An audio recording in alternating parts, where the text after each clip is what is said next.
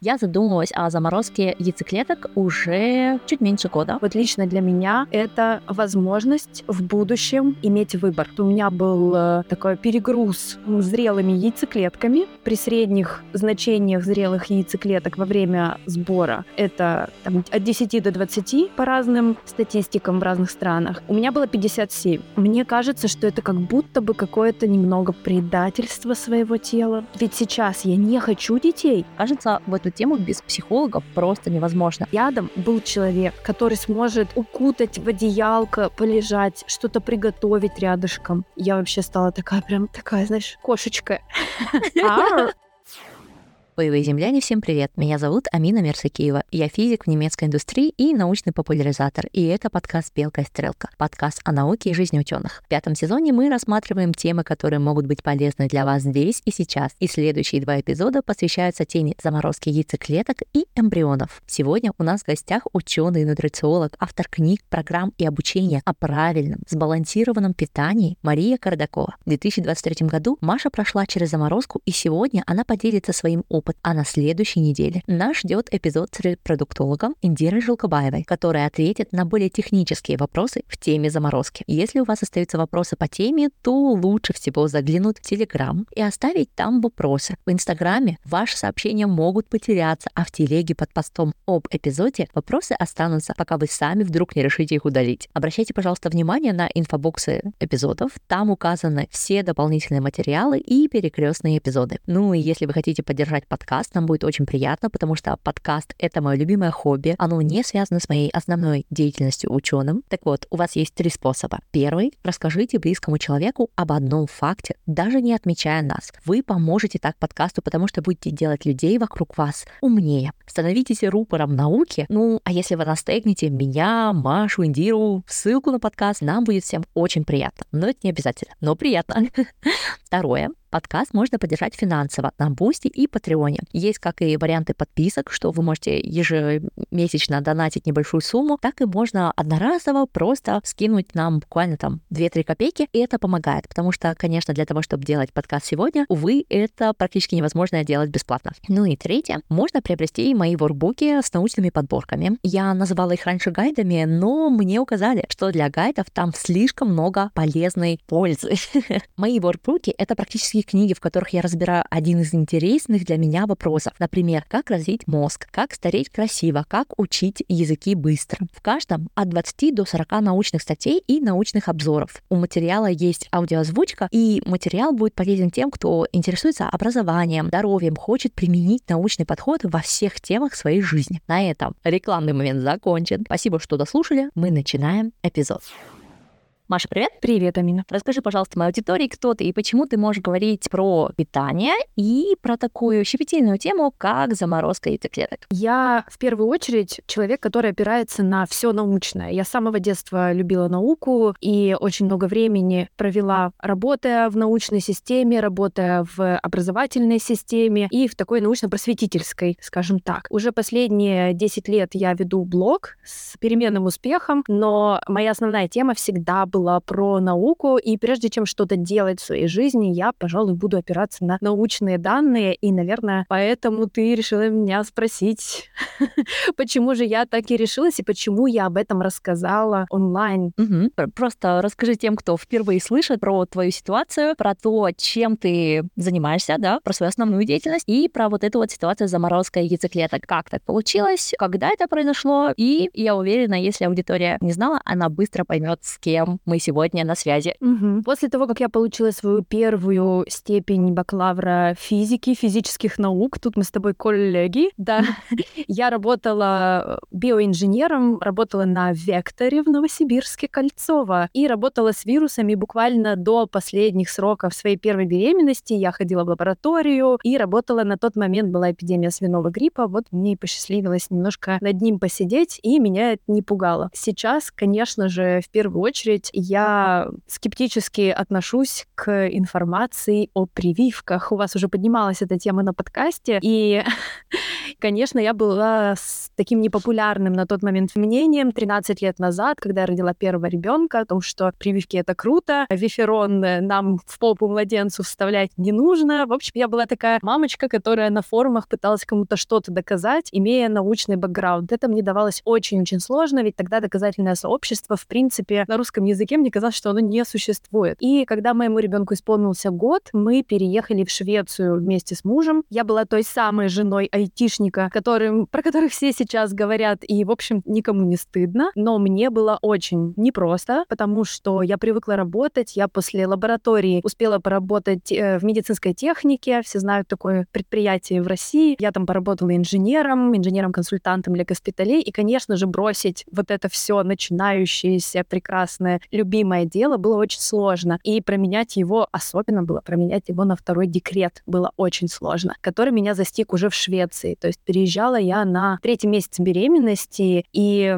переезжала в страну совершенно другим менталитетом, совершенно другим подходом к медицине и к здоровью. Я очень часто рассказываю о том, что именно Швеция поменяла мое представление о том, что такое здоровье коренным образом на 180 градусов. Если раньше я думала, что здоровье — это пробирки, препараты, это вакцины, то... Это что-то постфактум, да? Постфактум. То есть ты уже заболел, и вот тогда ты решаешь проблемы со здоровьем. То в Швеции я убедилась, что это совсем иная история, что здоровье — это чтобы не, не утеплять своего ребенка лишний раз, это чтобы есть разнообразную полезную еду, овощи, фрукты, перекусы для детей. Это не шоколадку подсунуть, а какой-то разнообразный полезный цельнозерновой снэк, ланчбокс и так далее. То есть совершенно по-другому посмотрела на здоровье. И я знаю, ты еще хотела меня спросить на тему послеродовой депрессии, и как раз вот это та тема, на которой, наверное, можно записать отдельный подкаст, это, конечно же, ментальное здоровье. То, о чем я не представляла, то, что я не брала во внимание всю свою жизнь до того, как переехала в Швецию, это то, что у нас есть ментальное здоровье, что это такое, почему за ним важно следить и почему есть вообще врачи и специалисты, которые нам помогают с тем, чтобы мы чувствовали себя хорошо. И когда два молодых родителя застают себя в ситуации, что они не могут сдвинуться с места буквально, их раздражает все на свете, и в прошлом это два абсолютно жизнерадостных, жизнелюбивых человека, и что-то здесь, наверное, не так, они просто, они ленивые, то здесь нам тоже помогла разобраться Швеция. Там я поняла, что такое здоровье для себя, и захотела понять, как это работает в системе, потому что с такой превентивной медициной в системе, например, когда тебя заранее спрашивают о том, э, хорошо ли ты себя чувствуешь после того, как ты родила ребенка, рассказывают тебе о пользе грудного вскармливания, а не потому что это круто и модно, а потому что это поддержит там иммунную систему ребенка в будущем. И об этом есть все материалы, не приправленные рекламой от производителя смесей. И вот это все я увидела и задалась вопросом, что же это такое? Почему здесь есть беговые дорожки? Кто это вообще придумал? Почему здесь есть велосипедные дорожки? Кто придумал paternity? То есть это когда папа выходит в равной степени в отпуск по уходу за ребенком, и еще семье за это приплачивают, если родители меняются, мама, папа. Кто это вообще, кто этим занимается? И так я познакомилась с системой здравоохранения.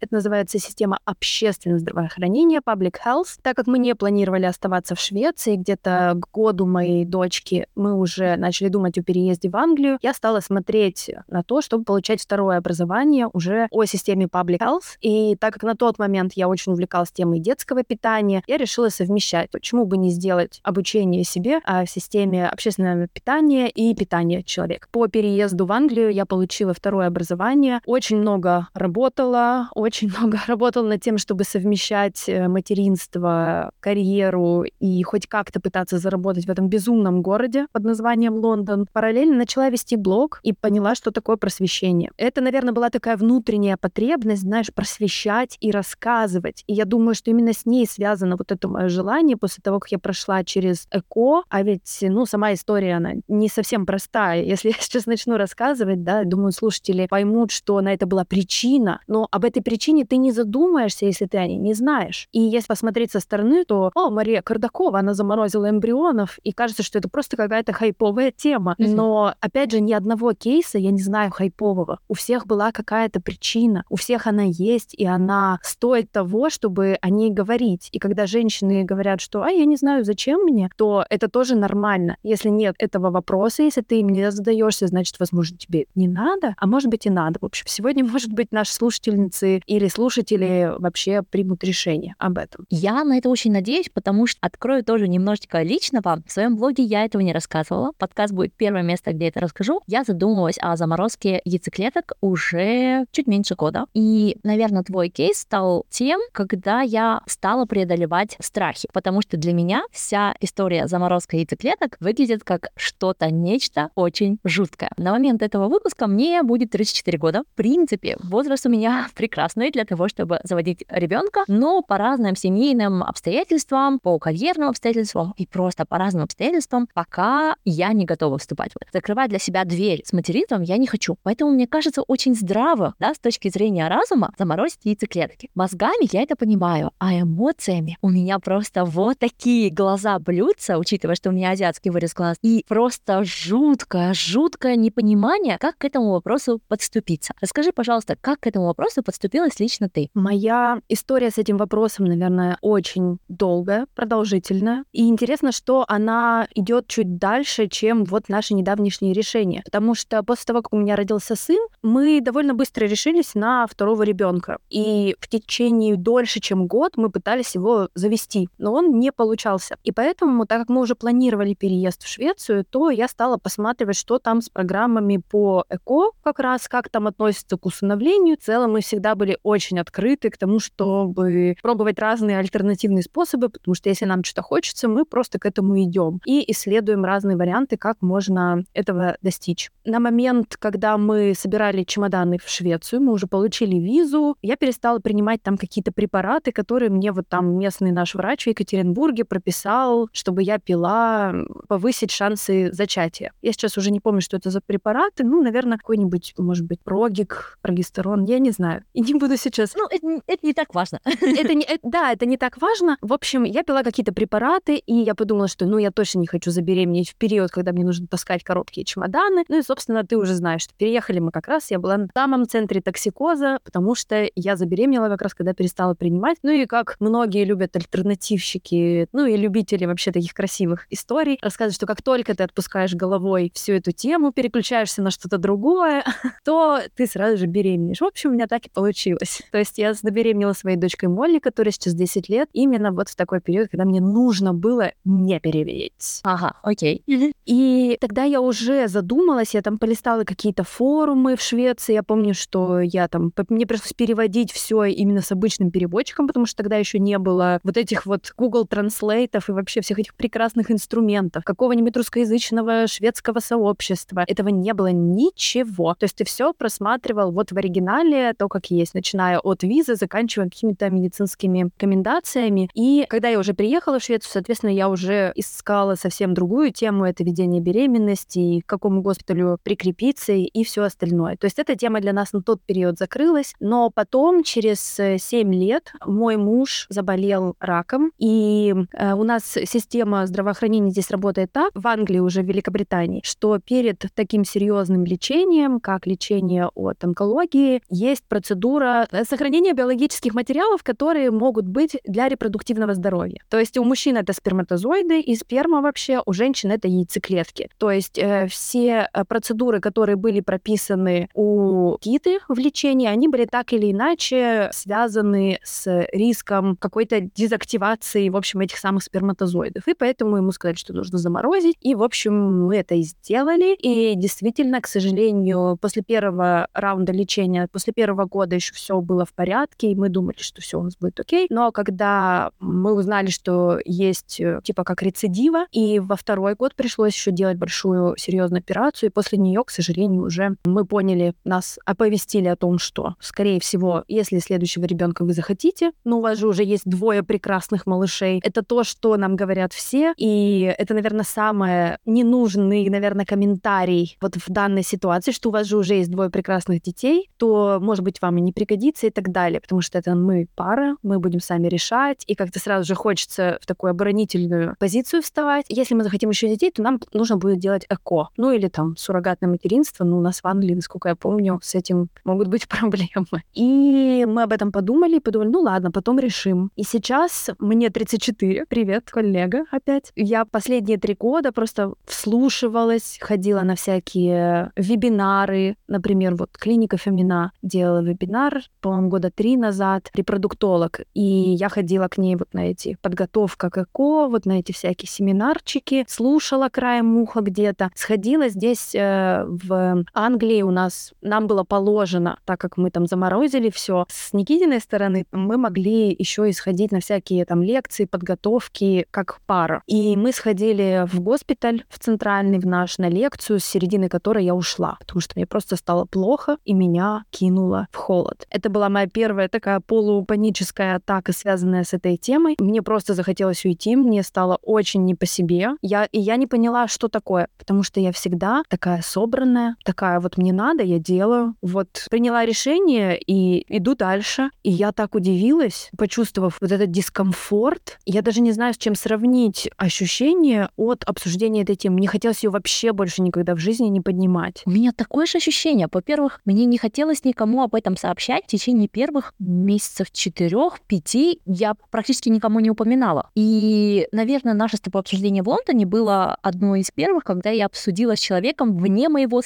вот такого маленького близкого кружочка. Да. Я даже не могу объяснить, почему. Я спокойно обсуждаю депрессию, я спокойно обсуждаю проблему своего веса, я обсуждаю многие другие вещи, да, знаешь, такого у меня в этом году очень сильный еще синдром homesick, да, я прям не могу, мне, мне хочется в Казахстан, вот, ничего больше не хочу, хочу в Казахстан к родителям. И вот эта тема, она не просто табуированная, табу идет от меня изнутри, как будто я сама не готова заглянуть в глаза, вот даже я сейчас тебе говорю, и у меня прям такой, как будто баба это сейчас придет, да, испугается, и я пытаюсь это все перевести в разряд шутки, да. но мне дискомфортно, даже учитывая, что мы с тобой знаем, о чем мы говорим, да, мы уже к этому разговору как-то готовились. Я не знаю, как ты думаешь, откуда это вообще? Что это? Я не знаю, потому что я все привыкла рационализировать. То есть я сразу же начинаю анализировать, что это такое со мной, почему так. А у меня здесь нет ответа на вопрос. Это настолько научная, естественная история. Я в восторге от технологий, которые нам предоставили. И у меня есть, наверное, небольшой ответ на этот вопрос, но я бы,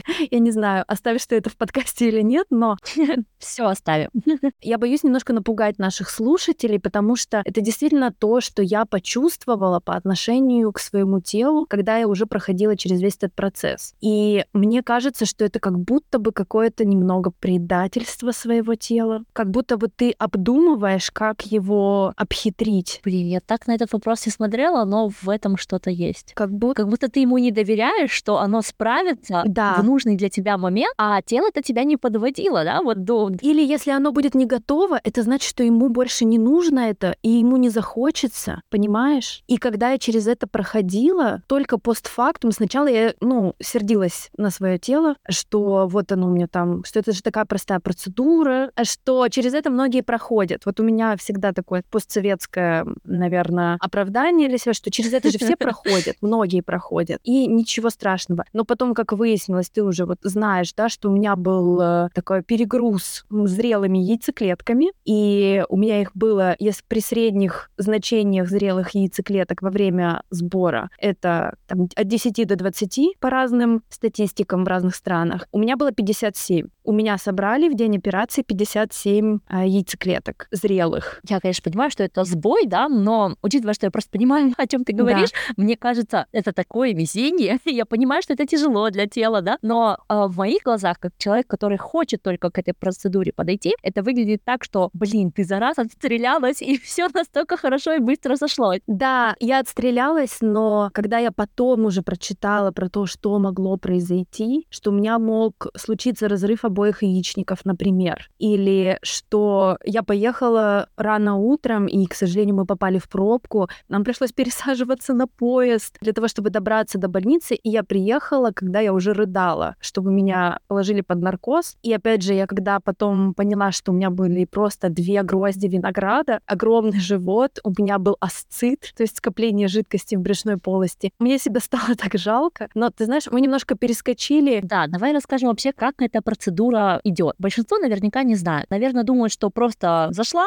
взяли и пошла дальше. Да, ну и я, собственно, думала точно так же. И мне кажется, я до последнего это примерно так и представляла. Ну, то есть я знала, что мне нужно будет попить какие-то гормоны, потом у меня вырастут, ну, не одна яйцеклетка, да, как это бывает в нормальный цикл, а 10, и я приеду в больницу, и у меня их заберу. Оказалось, что это все так. Это все действительно так. И по-другому это и не описать. И именно поэтому так мало информации об этом. Но что претерпевает твой организм, это фактически, если у тебя 10 яйцеклеток растет, то 10 овуляций за раз. То есть у тебя гормональный уровень просто до каких-то небес подлетает, плюс ты стимулируешься гормонами, которые не дают произойти самой менструации. Я очень надеюсь, что у тебя в следующем выпуске будет врач, который расскажет более детально вот это все, что происходит. На самом деле у нас здесь в Англии все это неплохо устроено, потому что подписать согласие на какую-то процедуру, связанную с ЭКО, можно только просмотрев видео и пройдя тест по э, контенту из этого видео. Классно. Экзамен да. на родительство. Мне да. так нравится. Парой ты смотришь видео, потом у тебя там с десяток вопросов на каждое видео, и потом ты можешь подписать документ.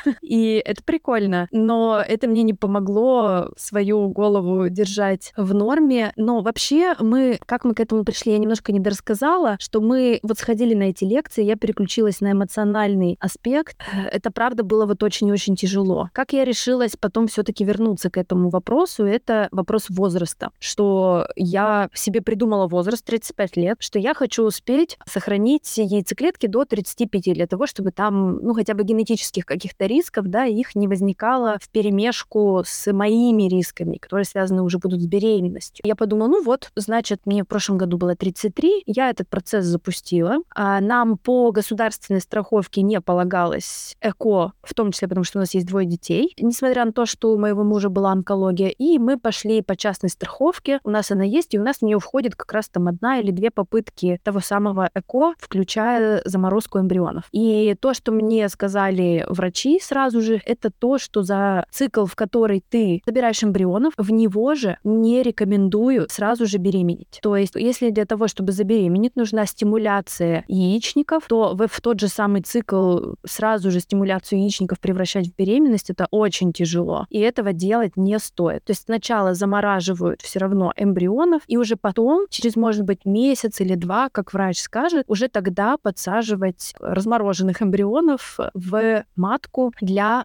э, начала беременности. Это очень важный момент, потому что который я не знала. Мне казалось, что если на самом деле, если бы я хотела сразу же забеременеть, вот в результате этой всей процедуры, я бы захотела вот сразу же. Мне было бы вот прям вынь да положь. Вот я решила... Вынь да положь сразу в матку. Да, пожалуйста. Вынули яйцеклетки и сразу же положили мне уже бейбика туда, чтобы он рос. Вот я поняла и на собственном физическом опыте, что это было бы нереально. То есть у меня как минимум месяц ушел на восстановление после забора вот этих вот э, яйцеклеток. Это два разных процесса, и лучше их планировать, ну, как бы ментально у себя в голове сразу же разделить. Сначала забирают яйцеклетки, потом уже беременеют готовым существом.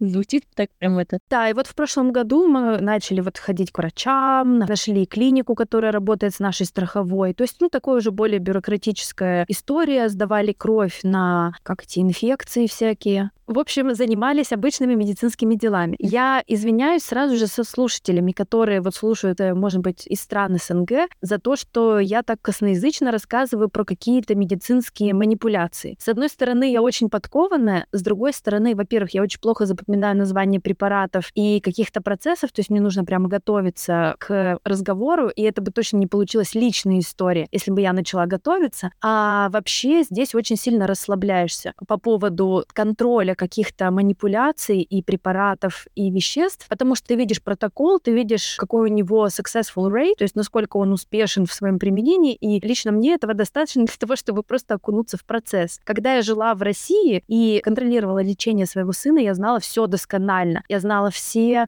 концентрации каких-то веществ, какие-то капельницы, названия всех процедур, все, что с ним делали. Когда я переехала в Швецию, у меня эта часть мозга, она у меня атрофировалась. Поэтому заранее извиняюсь, что что я понятия не имею, что вообще, про какие препараты я сейчас говорю. Я действительно эту часть расслабилась, и, может быть, поэтому я через это прошла чуть легче, чем кто-то, кто уже тоже проходил. Но именно вот такая незаинтересованность тем, что со мной делают, возможно, она мне спасла чуть-чуть моей психики. И, наверное, это тоже влияет на successful rate, потому что если тревожиться регулярно, то общее наше состояние в таком вопросе, как репродуктивная система, работает да, если да. психика не готова, и ты все время переживаешь, что тебе вкололи, вкололи в нужное время. Если тебе нужно так контролировать этот процесс, то, возможно, это влияет на результат. Мы это узнаем в эпизоде с репродуктологом, который обязательно будет в инфобоксе. Заглядывайте, там также будут эпизоды и про то, как другие женщины-ученые строили свою карьеру в то же время, становясь мамами, и про послеродовую депрессию, вероятно, про беременность. Все вот эти вот эпизоды в инфобоксе помогут вам до разобраться в теме. Итак, значит, твоя подготовка шла на ментальном уровне какое-то время? Да, она шла еще и параллельно с психологом. Я очень много обсуждала тему того, что такое для меня беременность, следующее, зачем она мне нужна, в каком состоянии я хочу ее проходить. А что если я подвергну свое тело каким-то таким серьезным испытаниям и в итоге не захочу иметь детей? А будут ли это дети, то, что я заморожу, будут ли это дети? И, кстати, здесь хочу сделать такой спам сразу же, ой, не спам, а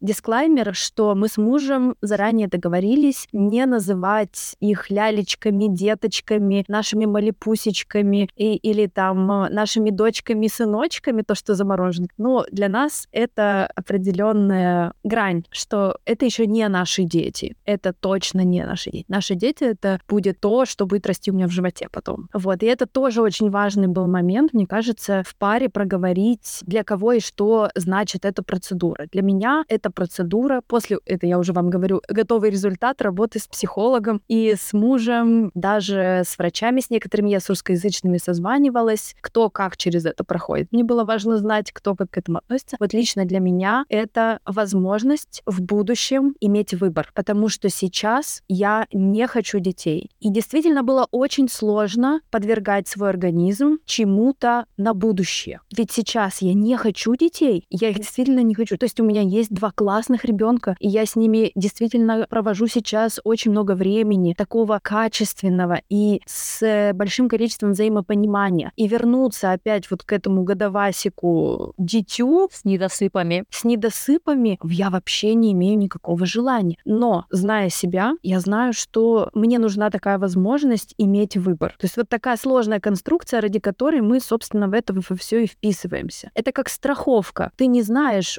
что-то может случиться, но ты все равно знаешь, что есть такая вероятность, и ты себя страхуешь на случай того, что это все-таки случится. Ну, какой-то несчастный случай, например, или вот как сейчас у меня дом э, немножко потопило во время сезона дождей. Я знаю, что у меня есть страховка. Если подтопит в какой-то момент мою голову, я захочу еще детей, то это у нас точно будет такая возможность. Второй момент, который был важен моему мужу, наверное, это все-таки, что мы готовы, если мы захотим, потому что это вопрос не только женщины, да, когда она принимает решение про эмбрион, но и мужчины. Для мужчины это тоже важный шаг быть отцом, если мой муж захочет еще детей. И мне кажется, что в этот раз он даже более готов к тому, чтобы иметь еще детей, чем я, и, или будет готов раньше, то он эту тему поднимет. Поэтому это инвестиция. Ты же любишь инвестиции, Амина?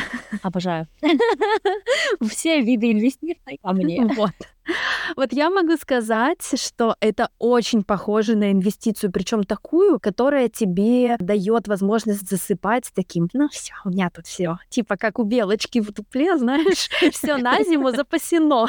И это очень классное чувство для того, чтобы проживать эту жизнь на самом деле. И опять же, вот я живя в обществе, где очень многие становятся родителями, ну, ближе к 40, даже после 40, и при этом это такое размеренное, очень спокойное родительство, детства, которое я наблюдаю, и, возможно, я захочу испытать именно его. Не то, когда я вот в 20 лет с коляской на перевес, потом э, детей в школу, я в мыле, в офис, на работу, и вот э, на работе куча стресса, я с детьми не могу проводить время, потому что я сама вся ужасно состоянии. В общем, не вот это, а какое-то другого типа, другого сорта, которое я захочу попробовать и которое я здесь наблюдаю, и оно мне нравится, но себя я пока в нем не вижу. И у меня в него открыта дверь, да. У тебя к нему открыты двери. Ну, классно, что иметь дверь, потому что вот это то, что хочу я. С одной стороны, я никогда не была child-free. С другой стороны, у меня до 30 лет, ну, скажем, ладно, до 25, до 30 лет, нельзя говорить, что дети — это какое-то преодоление, да?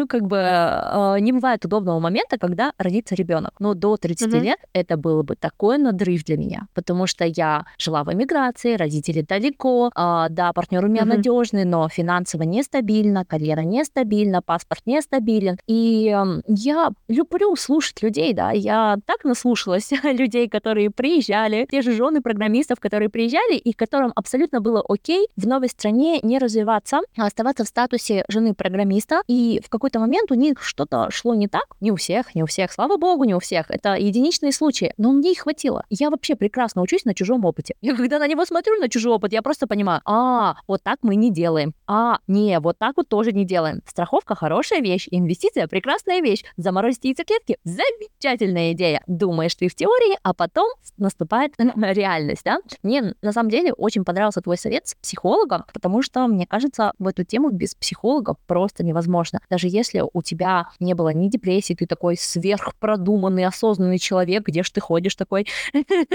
то когда подойдет вопрос к заморозке яйцеклеток, ну, стоит хотя бы один раз ходить, просто чтобы проверить, насколько ты в адеквате, да?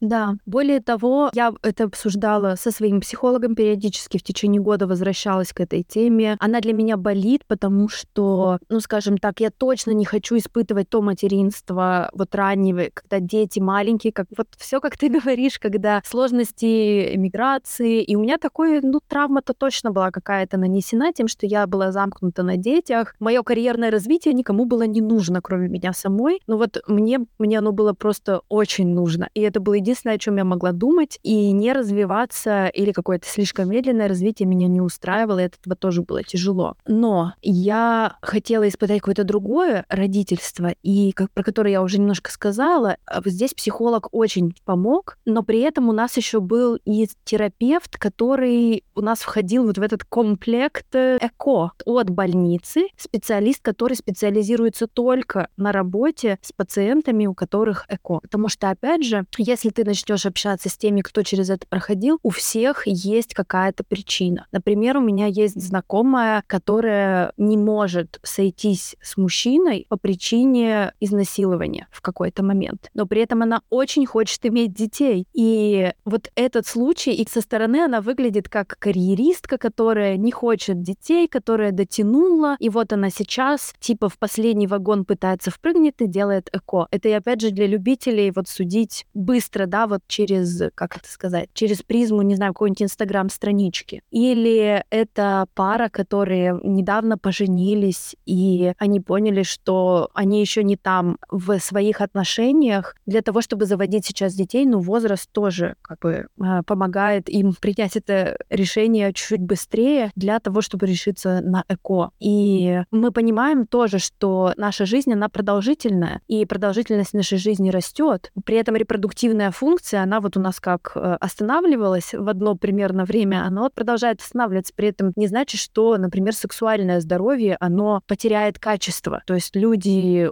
могут оставаться здоровыми и вести полноценную половую жизнь до взрослого-взрослого возраста, но при этом не, не могут уже иметь детей. И это нечестно.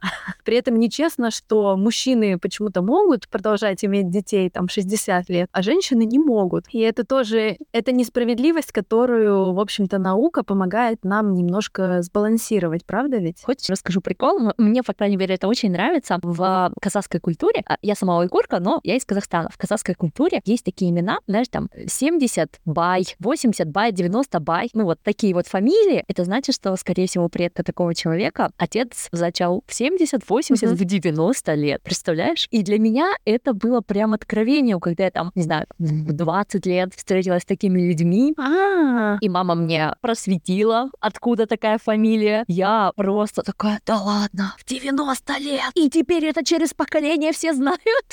Очень интересно. Ага. ну, то есть мне это прям показалось mm. очень интересным таким. Да, вот смотри, а тебе вот это интересно слышать? И все такие общество, да, наше, если говорить уже на более феминистские темы, то общество такое, о, вот это мужик, да, там в 70 заделал. А женщина, которая рожает 40, старородящая, и такой штамп на все. Нет, старородящая в 25 лет. 25 лет, а это уже динозавры родящие, попрошу. Вот, и такой штамп просто на лоб женщине буквально ставят, и насколько это несправедливо. При этом женщины живут дольше, чем мужчины в среднем. И они-то как раз очень активны, они очень часто совмещают карьеру, материнство, и все у них прекрасно получается. То есть то, чтобы женщина провалила свое материнство, это намного реже встречается, чем мужчина провалил свое отцовство. И при этом у мужчин получается только роль там, ну, сходить оплодотворить, и вот, мужик вообще хорош. А женщина, которая все это предстоит, и которая сама принимает решение, ей сразу же стереотипы карьеристка, затянула, старая, никому не нужна, мужика нормального не нашла, или мужика не удержала, и вот это все. Или дурью мается. Вот это вот одна реакция, которую услышала я, когда начала чуть-чуть говорить про замороз, а то, что ты дурью маешься, ты и так родишь. И это очень, честно сказать, неприятно. Я бы не сказала прям сильно болезненно, в моей жизни были более болезненные ситуации, но за долгое время это была одна из первых реакций, которая вызвала uh-huh. у меня такое желание взять хотя бы тапочек да, и, и закинуть в этого человека за такую реакцию. Конечно, я этого не сделала. Но хочу тебе рассказать еще одну историю, да. немножко личную. Кто сомневается в том, что мужчины могут в таком возрасте зачинать? Это вот эти генетические всякие платформы и всякие платформы по составлению семейного древа. У меня просто есть на одном сайте семейное древо, и этот сайт мне периодически присылает имейл. А вы уверены, что вот этот человек стал отцом вот этого человека? Вы уверены, что он мог его родить? Дело в том, что мой прадед родил своего младшего сына, когда ему было там 70 или 66. 66, да. Э, это очень сильно напрягает этот сайт, и он все время мне спрашивает, вы точно уверены, что ну просто не может быть, понимаете? Вот мы не уверены. Они мне присылают этот имейл, ну, раз в месяц. Я уже там confirmation, что это так, нажимала раз 10, наверное, и все равно у них сомнения. Они не верят, что на территории э, Средней Азии кто-то так поздно зачинает детей. Да, у нас тут из э, последних сплетен у нас Гордон Рамзи стал отцом в шестой раз. Но ты знаешь, у меня, кстати, тоже есть похожая вот как раз тема, когда мне хочется ударить тапочком каких-то моих читателей, потому что мне было очень сложно эту тему поднимать в сторис, э, в Инстаграм, но так как я сама решилась отчасти благодаря блогу одного из медицинских просветителей на английском языке, девушка живет тоже в Лондоне, и вот как раз они с мужем не хотят детей, при этом со стороны они выглядят супер успешной парой, супер спортивные, здоровые, у них э, отличная карьера в медицине, блоги, в общем, все со, с первого взгляда прекрасно, но они тоже сказали, что они хотят подождать. И там народ, э, не могу сказать, что бомбануло, то есть здесь эта тема довольно открытая, но мне показалось, что, ой, неужели это нормально? Неужели нормально об этом рассказать? И так как меня это тоже продвинуло именно ментально в каком-то более комфортному состоянию моего разума, я решила тоже об этом потихонечку начать рассказывать. И интересно, что очень у многих реакция была это «У вас же уже есть двое красивых деток, зачем вам еще?» Это вот то, что я в начале твоего подкаста сказала, что от этого, от этой реакции, конечно, очень сильно бомбит. И когда пара принимает такое решение, ну, наверное, они вот типа,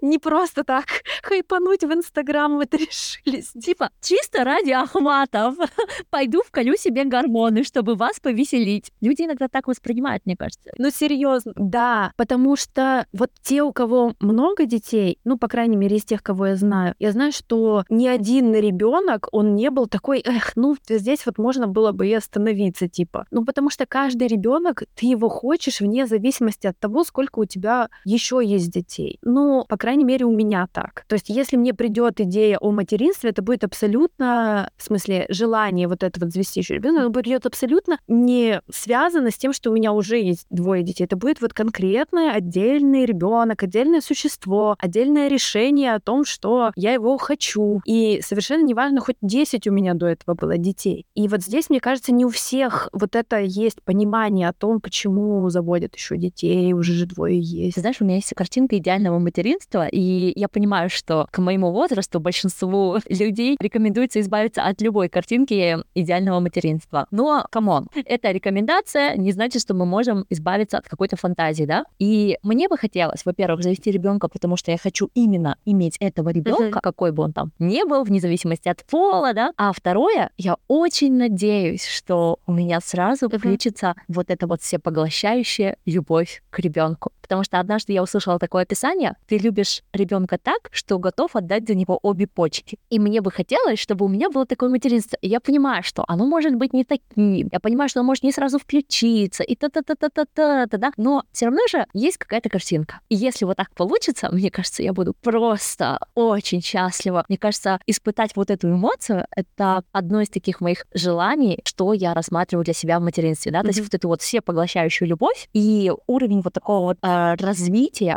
вместе с маленьким человечком. Ну, в моем моем возрасте материнство рассматривается так. Я уж не знаю, что вы там хотите от материнства, дорогие слушатели. Вот я себе такую картинку зарисовала, посмотрим, как это реализует. Мне бы хотелось тебя еще спросить. Знаешь, на самом деле, то, что ты сказала, мне очень сильно резонирует. И это, наверное, то чувство, в которое я как заехала 14 лет назад. Вот примерно 14 лет назад я узнала, что жду первого ребенка. И вот как я в него заехала, вот в таком ощущении, так я на нем и еду. И оно, правда, очень мощное. Это движущая сила. Возможно, ты не всегда себя чувствуешь счастливой, но это, знаешь, такое чувство, когда у тебя даже нет сил и нету эмоций на, на то, чтобы жизнь, жить эту жизнь, у тебя есть такие мощные рефлексы, которые тебе позволяют продолжать двигаться вперед. И это... В том числе становиться лучше для своего ребенка, да? Да, да, да. И почему, например, в какой-то момент я стала работать с психологом? Почему в какой-то момент мы решили переезжать? Почему в какой-то момент я бралась серьезно за свое здоровье? Очень часто это было не потому, что я такая осознанная и мне хотелось поработать над собой, чтобы быть лучшей версией себя. Это для того, чтобы не быть слишком эмоциональной в худшую сторону при своих детях или не быть больной, иметь возможность как-то со своими детьми классно время время проводить. То есть у тебя немножко переключаются штуки, на которые, в которые ты вкладываешь усилия, на них сложнее решиться, когда это чисто для себя. Знаешь, как вот еду здоровую готовить? Ну, чисто для себя можно и не приготовить. А вот когда у тебя вот эти вот существа сидят, Человека. и у тебя в программе заложено их накормить чем-то более полезным, и ты берешь и готовишь в итоге что-то более полезное для всех, и в том числе для себя, чтобы функционировать для них и быть классным родителем из первого поколения мигрантов процентов, да. Расскажи, пожалуйста, вот ты готовилась ментально, но ты же наверняка еще готовилась физически к этому процессу. Как ты подключала питание, как ты подключала спорт? Сколько это заняло времени, чисто физическая подготовка к такому процессу? Да, здесь я серьезно подошла именно к своему рациону, то есть примерно месяца за три я стала больше следить за своим питанием. Те, кто на меня подписан или те, кто меня знают, знают, что я в принципе уделяю этому внимание, но здесь я именно стала там следовать принципу тарелки, я стала больше добавлять добавлять каких-то ферментированных продуктов в рацион. И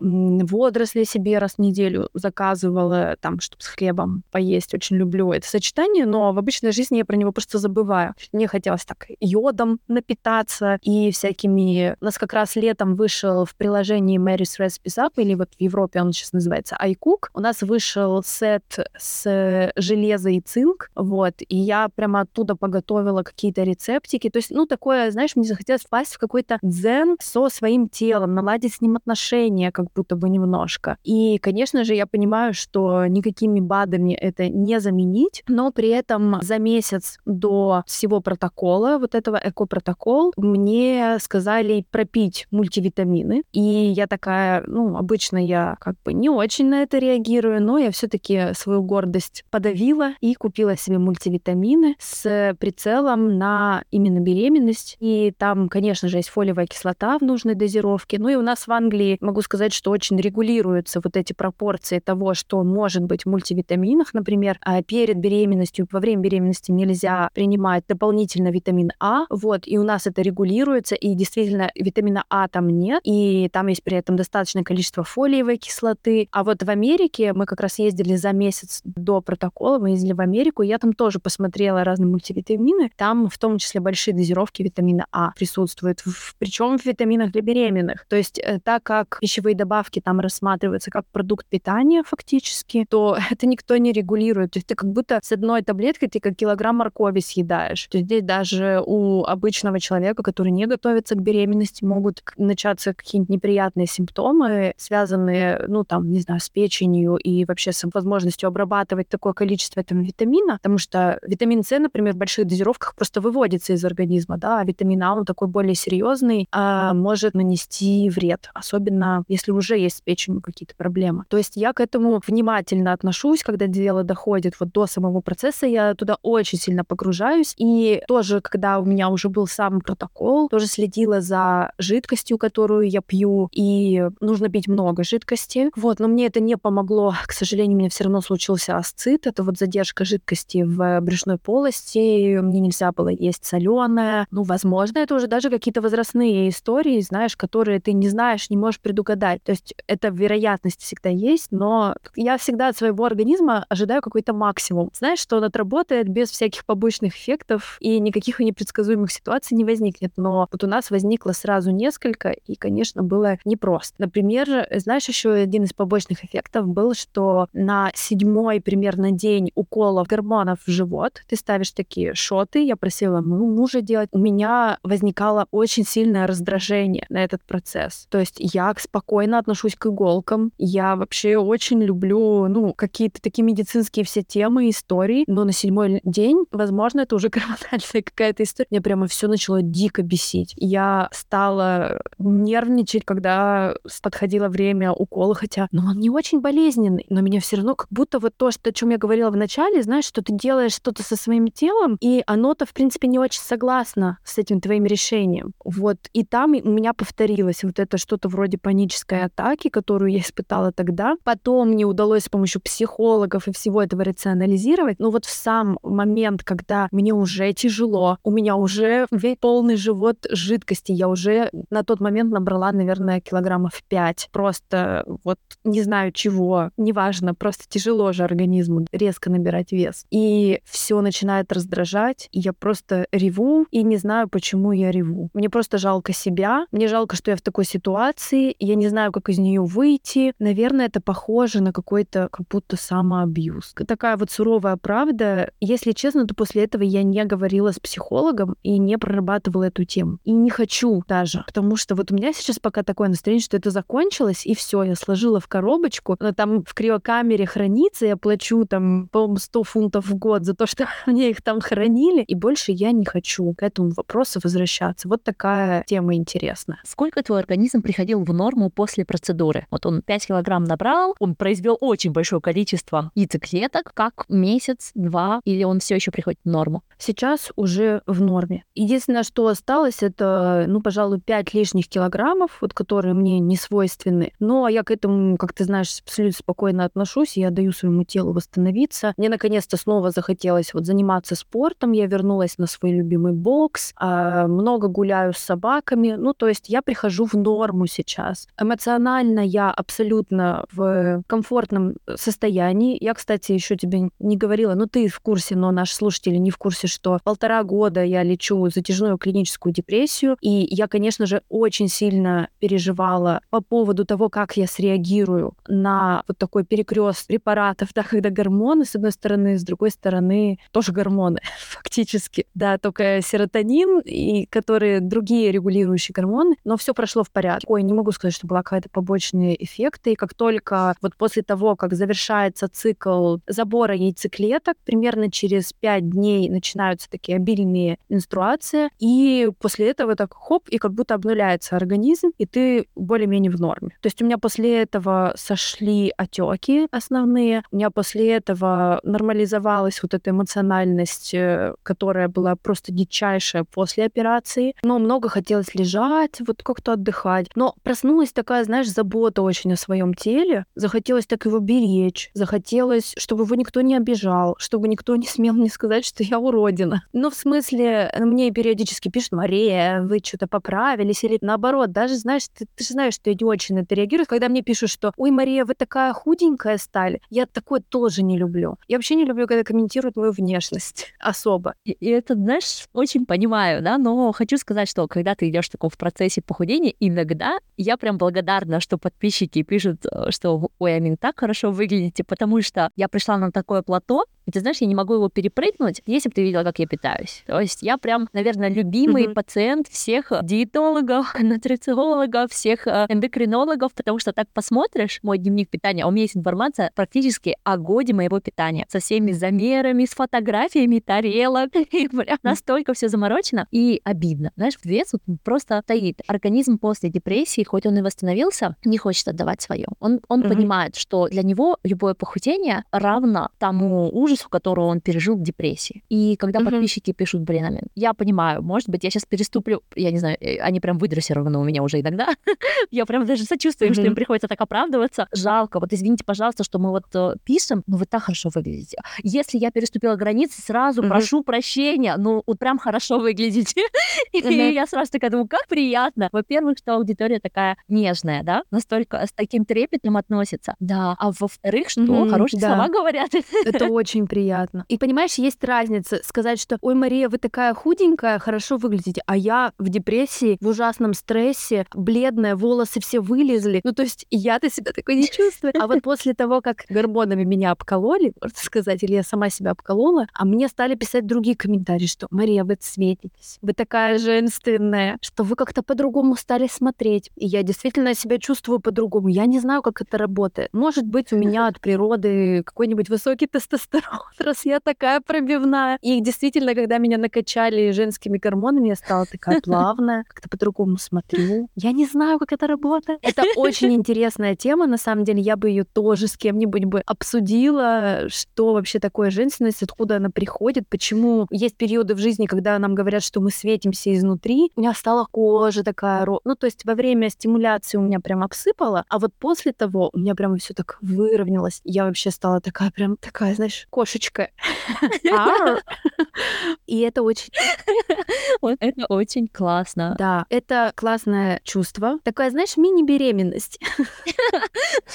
На минималках, да, такое все пережила быстро? Да, беременность на минималках. То есть к этому можно по-разному относиться, и мне очень хотелось, чтобы рядом с человеком, который решится на заморозку яйцеклеток, или вот в нашем случае мы замораживали эмбрионы, для женщины это не важно, она проходит через одно и то же, то чтобы рядом был человек, который сможет укутать в одеялко, полежать, что-то приготовить рядышком, и в то же время пошутить, или когда мысли вот пойдут в какую-то мрачную сторону, сказать, что да ты что, ты вообще секси-киска, все с тобой классно, смотри, как ты светишься, пойдем гулять. Вот, то есть это может быть подруга близкая, это может быть э, сестра или близкий человек, э, или партнер, конечно же. Вот, но кто-то, вот кто сможет, вот кто вас хорошо очень знает и сможет вас подбодрить, потому что вот тот самый период, когда нужно привозить человека, если он от вас далеко находится, чтобы он с вами побыл. Потому что как раз у нас, Никита, почему я раньше начала даже там за питанием следить, потому что у нас был вариант, что я пройду через это летом, пока Никита встречается со своей семьей на Кипре. Вот. И, ну, там он водил, возил детей с бабушкой, с дедушкой повидаться, а я оставалась одна в Лондоне, и я думала, ну, может, я тут, типа, по-быстренькому пока. Тоже сдам, что-то такого. Да, сама зарешаю, что гормоны поколю, что не смогу, что ли, себе уколы две недели поставить в живот. Вообще фигня я уже от одной этой мысли думаю, я не смогу. я не знаю, как другие. Но я боюсь уколов, Маш. Я прям реально боюсь. Я сейчас, знаешь, не просто привита, я привита выше всех норм, даже тем, чем должны прививать пенсионеры. Потому что после депрессии у меня настолько слетела иммунная система, то прям имело смысл привить даже то, что в моем возрасте обычно не прививают. И каждый раз, когда я приходила к, к медсестрам, я вот вытягивала руку и говорила, у меня очень сильный страх э, иголок всех. Но я обещаю, что я не упаду в обморок, если вы вы обещаете, что сделаете это быстро. И заставлять меня смотреть не надо, потому что есть разный медперсонал. Некоторые считают, что в моем возрасте необходимо посмотреть, как в тебя втыкают иголку. Uh-huh. Я полностью с этим не согласна. Да, наверное, это еще одна, знаешь, такая прям проверка на отношения определенная. Вот, потому что я знаю, что многие молодые пары сейчас задумываются, ну, как бы молодые для меня сейчас 30 лет. Мне кажется, это прям важно, чтобы вот в этот период прям такой бондинг произошел, знаешь. И тогда уже будет понятно, вот как... Стоит ли потом вторую часть делать?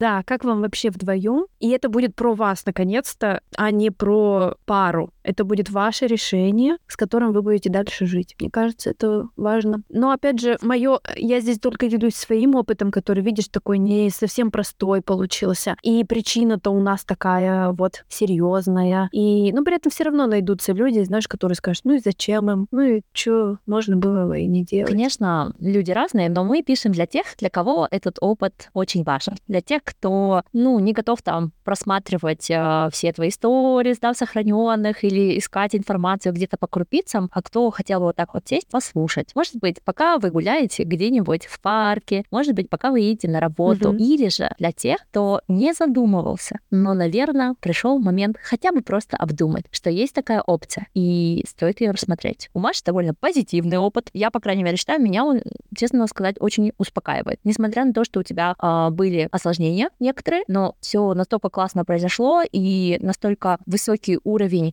сохраненных эмбрионов, что мне нравится. И то, что ты сейчас спустя два месяца кошечка, это, по-моему, тоже очень такой плюс. Вот, на этом мы будем заканчивать. Обязательно загляните в инфобокс. Пока мы писали, я для себя отмечала 4-5 эпизодов, которые стоит дослушать, прослушать дополнение к этому. Обязательно да. питайтесь разнообразно. Выходите чаще на прогулочки, проветривайте помещение, ну и оставайтесь здоровыми. Мы вас любим, обожаем. Пока-пока.